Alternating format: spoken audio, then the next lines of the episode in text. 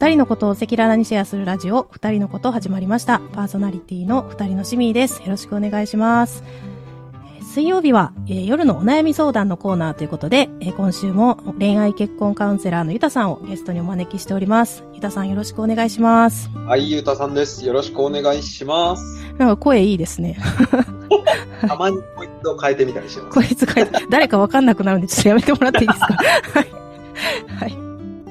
はい。そしてですね、今日は、あの、前回に引き続き、ご相談者の美穂さんにもお越しいただいています。美穂さん、よろしくお願いします。はい、よろしくお願いします。お願いします。で美穂さんの、あの、ご相談内容は、第1回目のところでですね、2つ遡っていただくと、聞くことができると思いますので、まだごご視聴になってない方は、そちらから順番にお聞きいただければと思います。はい。で、えっ、と、改めて、翻訳中の彼との関係で喧嘩が絶えないっていうところに関してご相談をいただいておりまして、で前回は、あの、喧嘩の質っていうものがあるよねっていうようなお話をいただいていて、今の状態の喧嘩はあまり良くない、まあ何をあの解決するための喧嘩なんだろうみたいなところの、はい、お話で終わったと思うんですけれども、はい、ゆたさん、ちょっとその続きからお話をよろしいでしょうか？そうですね。えっ、と、まあ、喧嘩って、やっぱりね、えっ、と、これ喧嘩がないって言われると、それはそれで心配だなって僕は思思うんですけど、うんあの、まあ、やっぱり我慢し続けているどちらかがみたいなことが、えっと、喧嘩がないっていう夫婦は、多分どっちかが我慢し続けないと、まあ、なかなか成立しないことだなと思っているので、まあ、ただ頻発している場合には、前回もちょっとお話ししましたけど、その内容がちょっと問題になってくるなというところですね。はい。で、美穂さんにもね、ちょっとその喧嘩の質についてお話をしたんですけれど、あの、どうですか？ちょっとなんか振り返ってみて自分の喧嘩の、えー、うん。どうです？まあ、それこそその喧嘩の質っていうところにフォーカスしてみたら、やっぱり何もお互いが成長するために解決してることってないなっていうふうに今振り返って改めて感じました。そうなんですよね。そこが本当にでも重要で、えっ、と、なぜこの喧嘩をするんだろうっていうところって、えっ、と、お互い多分意識をしないと、普段の不満のぶつけ合いになっちゃうんですよね。なので、えっ、と、やっぱそうならないために、えっ、と、まあ、些細なことで喧嘩って起きるんですよ。あの、ちょっとした態度だ、ちょっとした言葉だったりとか。えっ、と、まあ、そこを、えーじゃあ、どこに向けて話し合っていくのか、何を解決するのかっていうのを、えーその話の中で、怒りを、もう怒りが降ってんの、あの、がもう100ぐらいの時に話しても絶対拉致がつかないので、そういう時は一旦離れるっていうことが必要だったりするんです。クールダウンですね。はい。えーで、えっ、と、あと気をつけなきゃいけないのは、まあ、あの、以前のね、二人のラジオの中でも言ってますけれど、えっ、と、相手になんでこうしてくれないのっていう喧嘩は不毛になっちゃうという。あの、相手をコントロールしようと思えば思うほど、絶対思い通りにいかないので、うん謝らせようと思ってもやっぱり謝ってくんないですよね。基本的には。そうですね。なので、えっ、と、クールダウンをする前に、えーまあ、前回の例でいくならね、美穂さんが、えっ、と、私は、えーなんだろう、ご飯食べに行こう、何がいい？って聞いたときに、えー何でもって言われると困っちゃうので、それを言われたのが悲しかったという事実だけ伝えて、えっ、と、少し間を置こうっていうクールダウンの時間を取ってから、えっ、と、そこで、なんか、行き過ぎちゃったところを、どこに落とし込まなきゃいけないのか。自分は言わなくてもいいこと多分言っちゃってますよね、その中で。うん、うーん、そうですね。なので、そこの部分については一度ちゃんと謝りましょうみたいな、えっ、と、時間経たないと絶対謝れないです。100沸点があるときに、うん、沸騰したお湯の状況では多分謝れないので、うん、まあ一つはクールダウンっていう考え方と、えっ、と、まあその内容についてもう一回考えて、えっ、と、どういう風にすべきだったのか、どうしてもらえたら嬉しかったのか、みたいな、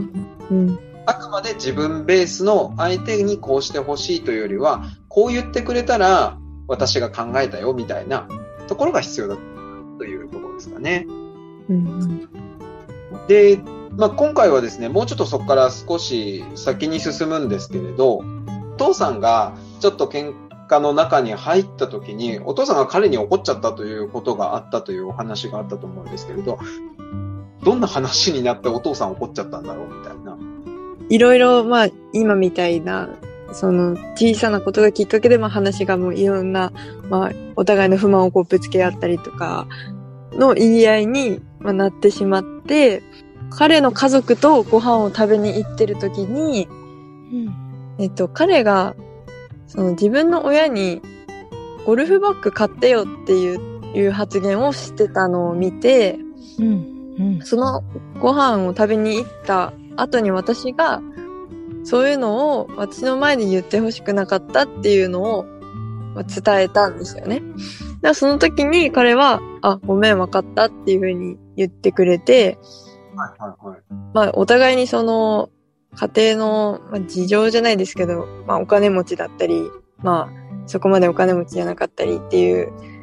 それぞれの家庭があるので、家族の形があるので、私からしたら親の前で、その、なんか買ってよって社会人になっても、言うのは嫌だっていうのを、まあ、もうだいぶ前にその喧嘩をする前に、まあ言ってたんですけど、私が逆に今実家に帰った時に、もう一人暮らししてだいぶ経つんですけど、まあおばあちゃんとかが帰ってきたらすごく喜んでくれて、うん。で、お土産代って言って、こう、お金をあくれたりするんですけど、うん。まあそれを私はいつも断るんですけど、うん。もう気持ちだからって言って、まあ、受け取ることがあって、で、それを彼が、私に対、私がそうやって親の前で買ってって言わないでって言ってたけど、自分もそうやってお金をもらうことは甘えだって言い始めて、それでもっと喧嘩がヒートアップして、で、お父さんに、じゃあどっちが正しいのか電話して聞けって言われて、電話しろって言われたんですね。電話しろって言われて、私ももう、なんでこんな話をしないといけないんだっていう気持ちだったので、うん。もう、たす、ちょっと SOS 出す気持ちでうん。電話をかけてしまって。お父さんびっくりですよね。その話急に電話かかって。でもお父さんもびっくりしつつ、うん。でどうどういうことっていう感じで、うん。で、ま正しい反応。あ、って言われて。で、まあそういう流れをお話ししたら、まずそういうことで喧嘩することなっていう、まあことになって、で、まあ、今までの私がいろいろ話を父にしてたので、父から見て、そういう状態で結婚ってできるのみたいな感じで、ちょっと怒ることになって。でも、とりあえず、まあ一緒に住んでるたんですけど、その時、もう一旦実家に帰ってほしいっていう風に、父から彼に言って、彼に実家に帰ってもらって、一旦そこで、まあお互いこう、落ち着くまで、もう一緒にはいるなっていう風になって、その時は一応終わったみたいな感じですね。まさにあの、さっき言ってた頭冷やせというところです。うん。頭をまず冷やせというんうことで。そうですね。まあ、なんで、おお父さんもやっぱさすが結婚が長いだけはやっぱあられ、ね。えその喧嘩のまま、どっちがいいも悪いも言えないし、うんあの、まあ、何も生まないっていうことが分かったから多分そういう判断をしてくれたのかなとはうん。思う。うんうん。まあそこからちょっと彼とお父さんの関係というところが少し気になりますけど、どうですか、うんその後？まあ、その後、何回か、あのーまあ、一旦そういう風に怒られたりとかがあって、で、一旦彼が父と会って話をして、じゃあ二人がうまくやっていけるんだったらっていうことで、背中を押してもらって、で、彼も父と連絡先を交換して、まあその闘病生活でこんな風に過ごしてるよって連絡が父から来たりとか。あと彼がまあ、あのーコロナになったんですけど、その時もコロナ大丈夫って電話を、まあ、父が彼に対して心配したりとかっていう風なコミュニケーションが取れてたんですけど、優しい。なんかこう、またそうやって、秋ぐらいになってきてから、9月、10月ぐらいに、またそうやって喧嘩がこう増えてきた時期があって、うん。で、その時に、まあ毎回こう父が、まあ、間に入ろうとしてくれるんですよね。なんかこう、私ももう、どうすればいいかこう分からなくなってしまって、うん話し合いをしたいと思ってもこう話を聞き入れてくれなかったりとか、することも多くなってきてしまって。うんで、もう、前とあんまり変わってないじゃんっていうふうにお父さんからすると、こう、見受けられてしまって。うんで、結局、今、うーん、なんかもう、一旦別れようかみたいな話になったとこまで行ったんですよね。うん。で、もうお父さんにも、その彼から、もう別れることになりましたっていう連絡まで入れて、うん一旦もう関係が終わったみたいな感じになった時があったんですけど、はい。でも、まあ結局、ヒートアップしてる状態でそうなったので、うん。またお互いに冷静になって話し合った時にちゃんと戻りたいっていう話になって、うん。戻ろうってなってから、父と彼の関係が、ちょっとこう、もう、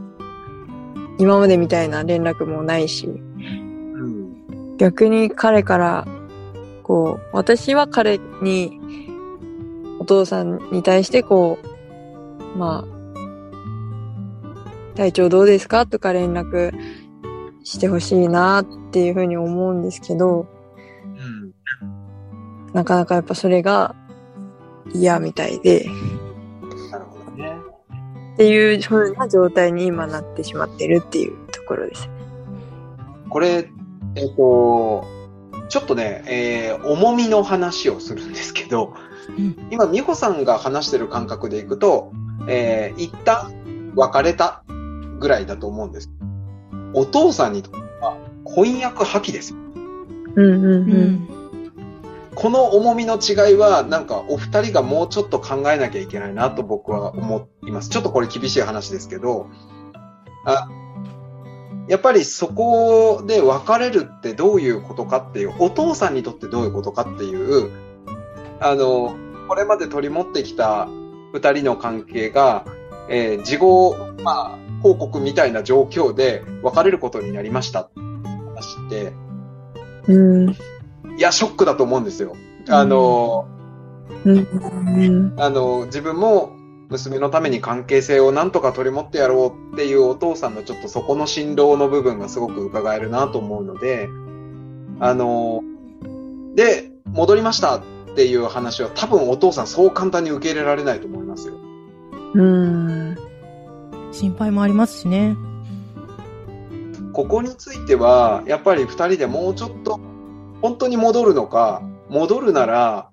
やっぱそれなりの覚悟として、ミスとしては、じゃあ、あの、本気で、やっぱその改善に向けて、まあ、例えばですよ、カウンセリングを受けるみたいな話、それでも二人で一緒になりたいってやっぱり結論になったんだとか、えっ、と、結婚式の日決めてそこに向かって二人で協力することにしましたとかね。あの、もう一度お父さん含めて、いや、実はちょっと、あの時はこうだったので、えー改めて、えーもう一度多分プロポーズするぐらいの、まあ、多分、旦那さんにうん。ね、彼の方にも気持ちが必要だったところを電話で、あの、もう一回戻りましたみたいな話だと、まあちょっとこう、とかはね、わかんないですけど、うん。うん。やっぱそこのお父さんとしての思いと、まあ、やっぱ彼がどのぐらい受け止めてるかという話と、あとは美穂さんも、えっ、と、ね、婚約破棄して戻ったっていう、そこの工程を、ちょっと、愛に考えすぎちゃったかもしれないなと思ったりはしてます。うん。うん。だからこそ修復が難しいっていう、今状況になってるのかなと思う。うんうんうんうん。そうですよね。ねえ。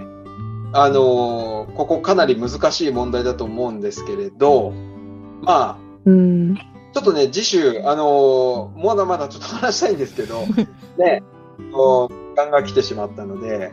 ちょっと次週はここら辺を踏まえて、じゃあどうしていくかっていう、こっから二人でどうするかっていう話について、うん。えー、ね、あのーお話ができたらいいかなと思います。ありがとうございます。はい。ではご視聴ください。皆さんもありがとうございました。えー夜のお悩み相談室では皆様からのリクエストやご相談もお待ちしておりますので、美穂さんのように直接お話に来てくださる方も大歓迎ですので、ぜひ概要欄のフォームからですね、お便りをお寄せください。はい。それでは今日も最後までご視聴くださりましてありがとうございました。